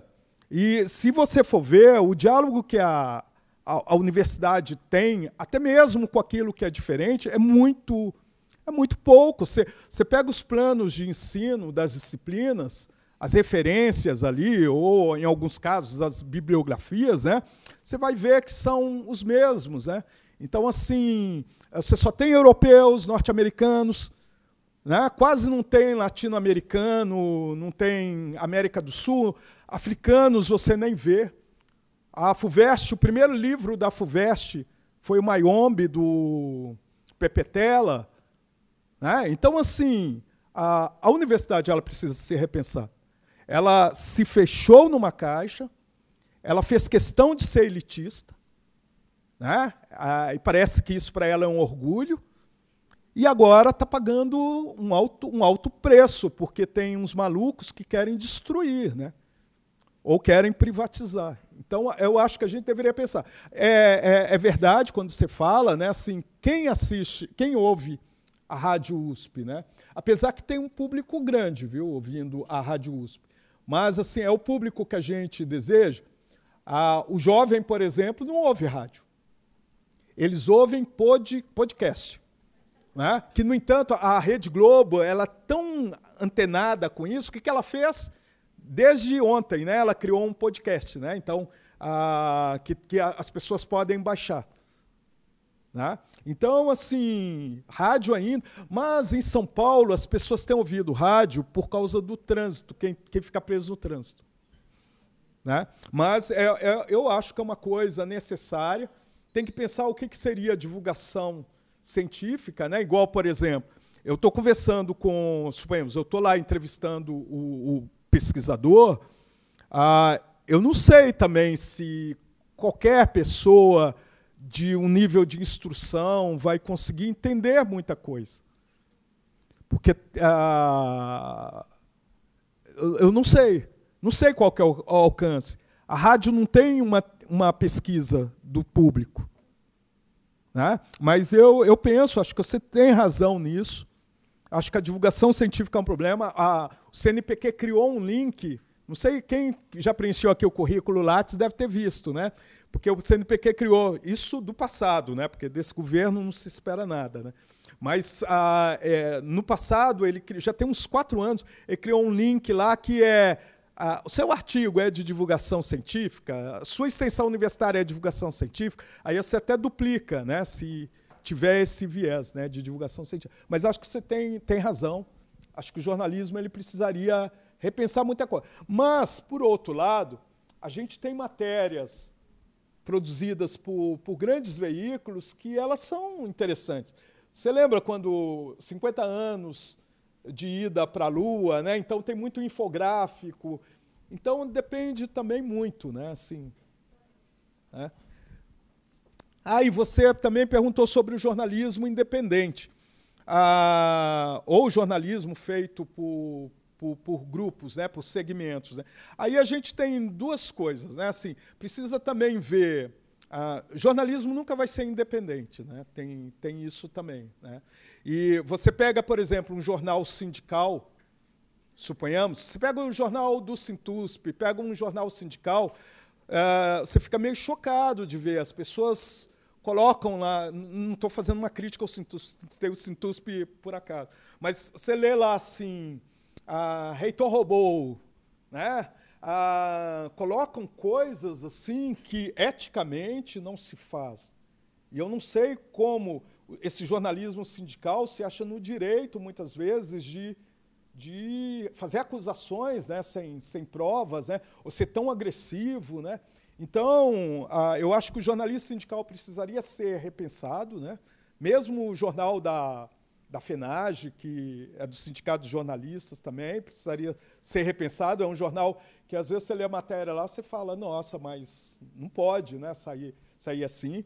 Ah, eu acho que uma outra coisa que tem acontecido com a, o acesso à internet, então as pessoas começaram a poder falar. Né? As pessoas começaram a ter voz. Aí você tem dois elementos interessantes. Né? As pessoas estão podendo falar, mas quando você tem pessoas falando sobre tudo, né? então você, eh, a gente está no caos da informação. Né? A gente está no caos da informação, na irresponsabilidade, na quebra de ética. Né? Então, não é uma coisa também tranquila, não. Agora, a, o que é, tem um curso na ECA hoje chamado Educomunicação. Qual que é a proposta do Educomunicação? É fazer com que o indivíduo ele seja mais sujeito da comunicação. Então, a, acho que a primeira coisa, a, você não parte. A informação não é questão de crença, não é dogma. Isso é de religião. Ah, na informação, você tem que procurar aprofundar, você tem que duvidar. Então, eu, por exemplo, às vezes vejo uma informação que foi lançada, a primeira coisa que eu vou fazer é procurar na internet se aquilo tem fundamento ou se não tem. Se eu vou aceitar aquilo ou não. Então, eu vou construindo a minha própria informação. E a proposta da educomunicação é instrumentalizar, principalmente crianças e adolescentes, para que eles possam construir as informações. Né? procurando, averiguando, a, a, analisando. Né? Então, agora, acreditar em veículos não se deve acreditar em nenhum. Né? Tem que ser o São Tomé. São Tomé é o, o indivíduo mais interessante que tem. Porque ele duvida, né? É necessário você duvidar né, de, de tudo e criar depois uma síntese, né, que seria aí o mais interessante. O Raí, ele me perguntou sobre as abordagens do jornalismo atual, ah, fez um link com a violência, né? Ah, e como isso funciona. Esses jornais ah, ah policiais que tem na televisão, ah, o que, que eles fazem? Ah, em termos de psicologia, eles entram naquilo que a gente chama de arquétipos. como é que os arquétipos funcionam? Nós temos uma uma das coisas que mais nos provoca é a questão da morte. Então, a, a gente não aceita de jeito nenhum que somos finitos. Então, a gente cria a ideia de eternidade. Aí a religião vem com a eternidade, aí o indivíduo ele vem e quer ter. O mundo já está cheio de, de gente, né? Era para as pessoas pararem de ter filhos. Né? Por que as pessoas não querem parar de ter filhos? Porque elas têm uma sensação de que o código genético delas vai seguir, elas, elas vão se tornar eternas. Né? Ah, porque elas querem construir obras, elas querem. Porque a ideia de eternidade ela é muito marcante. Né? Para você poder ter uma, uma ideia de como isso funciona, logo depois da Segunda Guerra Mundial, quando Hiroshima e Nagasaki foram destruídas, né, você começa a ter as grandes empresas fotográficas. Né? A Fuji, Kodak, né? Ah, e aí os, os, japoneses até se tornaram estereótipo, porque eles saíam viajando pelo mundo, eles começaram a viajar muito o mundo. E eles o tempo todo estavam batendo foto. Mal a gente sabendo que décadas depois, né, estaríamos fazendo o tal dos, dos é, selfies. Né? Ah, o que, que isso significa? Eles passaram por um trauma coletivo tão grande que eles têm a necessidade de registrar o tempo todo. Ah, eu não posso resumir a mim porque eu posso terminar, então eu transfiro para a máquina. Inclusive, Jung, ah, ele fala, logo quando foi estourar também a Segunda Guerra Mundial, ele fala que os, os pacientes dele chegavam e falavam que estavam sonhando com muito sangue, com muita morte e tudo mais. E ele fala do inconsciente coletivo. Né? É uma coisa até para a gente se preocupar. Por qual motivo é, é, preocupante isso, se a gente for pegar do ponto de vista da psicologia junguiana. Por qual motivo estamos fazendo tanta essa mediação? Você está comendo, você bate foto. Você está no show, você bate foto ah, você não para de bater foto. Ah? Isso significa, segundo Jung, que no inconsciente coletivo tem uma sensação de que vai terminar. Que nós vamos ser exterminados, vamos sumir. Por qual motivo a gente quer registrar tanto tudo? Ah? Então, quando você fala da violência, esses programas falam da violência, eles nos criam em mim não, porque eu, eu não gosto desses programas. Mas eles criam nas pessoas uma ideia de segurança. A violência está acontecendo com outro, não comigo. Porque se, de repente, as pessoas começarem a pensar que a violência vai acontecer com elas, elas param de assistir. Elas só conseguem ver a miséria ali no outro. Né? Então, ela realiza no, no outro, ela, ela encontra conforto no outro.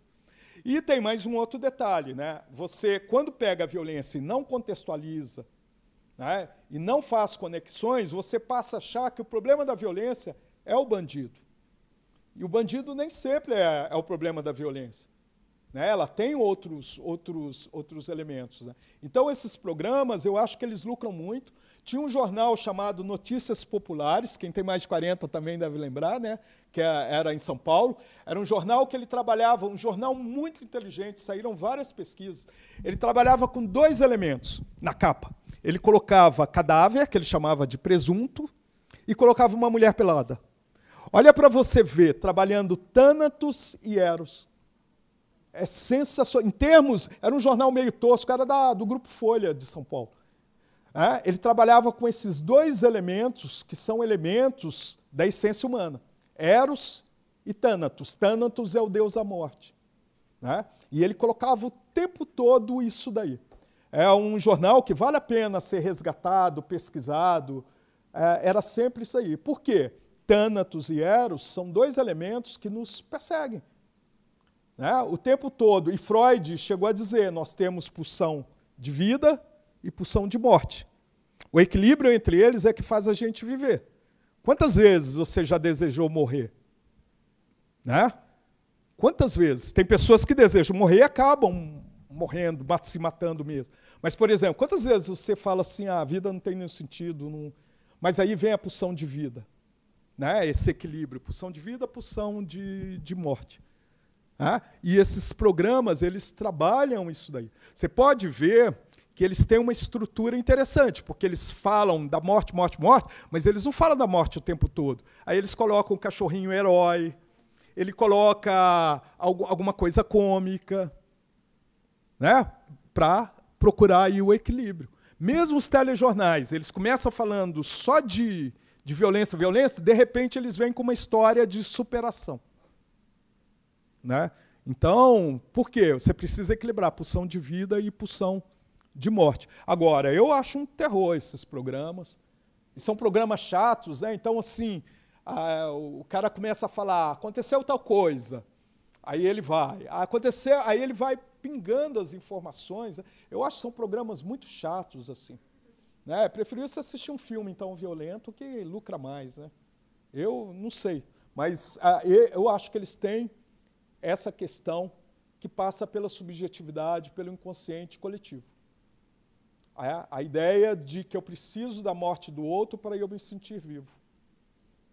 Eu preciso saber que o outro está numa situação péssima para eu entender que a minha situação não está tão péssima. Por isso que atrai tanta gente, né? E acaba sendo, aliás, tudo, numa sociedade capitalista, tudo é capitalizado. Você quer ver uma coisa que é muito chocante? Você tem as, as, publicidades hoje, elas não vendem, elas não querem vender diretamente produto. Elas vendem conceitos associados aos produtos. Então você tem publicidades que são lindas, né? que falam de integração, de afeto, não sei mais o que, e depois vem a assinatura da empresa. Então, os nossos afetos, eles se tornaram mercadoria, né? foram reificados. Tudo virou mercadoria. Nós somos mercadorias ambulantes. Aqui, ó, tem um símbolo aqui. Né? O relógio tem um símbolo. O tempo todo a gente está com marcas. Né? Aqui tem um símbolo. Ou seja, você paga e ainda para divulgar. Né? Então, eu, eu acho que nós viramos mercadoria. E tem um detalhe, né? nós nos tornamos midiáticos. Né? Ah, antes a gente estava andando nas ruas, tinha as câmeras né? que nos filmavam. Ah, hoje a gente faz isso por conta própria, né? a gente quer ser midiático, criar uma. Então eu acho complicado isso. Né? A Débora, ela falou sobre a justiça restaurativa, achei interessante, só não entendi ah, qual que é o processo final. As pessoas discutem e aí? É só terapia?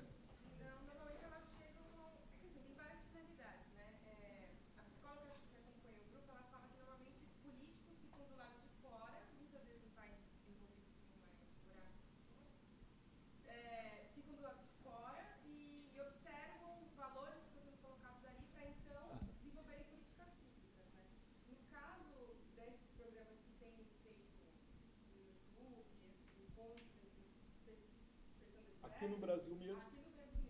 Eu acho que o intuito deles é desmistificar e humanizar estereótipos. Então, pessoas, não é só mais é, o morador de rua ou o banqueiro e o capitalismo versus as pessoas que estão sendo superfície.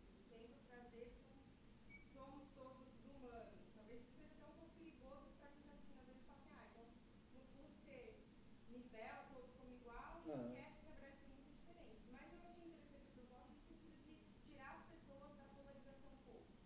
Entendi. Que a mídia tradicional não está fazendo isso, ela não está colaborando para a gente sair da polarização da...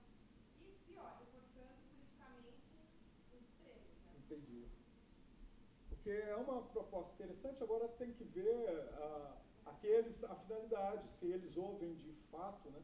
Porque no sul do país fizeram um experimento com pessoas de recursos humanos e pessoas selecionadoras, né? E eles fizeram um experimento que era o seguinte: eles mostravam. Oi? Ah, eles, eles mostravam. Ah, tem até no YouTube, depois vocês podem achar. Aí eles mostravam, por exemplo, uma pessoa branca correndo. Ah, e perguntavam: Ah, o que, que ele está fazendo? Olha, ele está praticando esporte. Ah, ah, aí depois ah, passava uma pessoa negra correndo. Olha, ele deve estar tá fugindo da polícia. Ah, aí colocava uma mulher branca com uma roupa ah, mexendo numa roupa. Olha, ela é, de, ela é estilista. Aí uma mulher ah, negra mexendo na roupa. Olha, ela deve ser ou costureira ou está trabalhando na casa ou qualquer coisa assim. Então, ah, no relato deles, o preconceito estava muito evidente. E ah, pegaram pessoas de recursos humanos, porque são pessoas que selecionam outras. Né? Então, assim, é muito, é muito complicado. E quando você pega um país como o Brasil, né, que durante muito tempo negou o racismo, negou a homofobia, negou o sexismo, e de uns tempos para cá as pessoas perderam pudor, né? Porque antes tinha um pudor, né? Não, não, não, de repente, você lê na internet, na, nos comentários, você fica chocado. Né? É, de, é deprimente. É deprimente, assim, as pessoas perderam pudor mesmo. Né? E aí você fala assim, nossa, eu posso ser morto, porque os inimigos mostraram, né? E tem gente morrendo mesmo, né? Por crimes de, de ódio. Então, aí precisa, Débora, ver o que está sendo feito disso, né? Ou se é só um alerta, ou se. Vamos? Muito bem. Professor, muito obrigado pela conferência, obrigado a todos vocês, a todas vocês, é, pelas contribuições. Convidamos para a próxima sessão. Muito boa noite.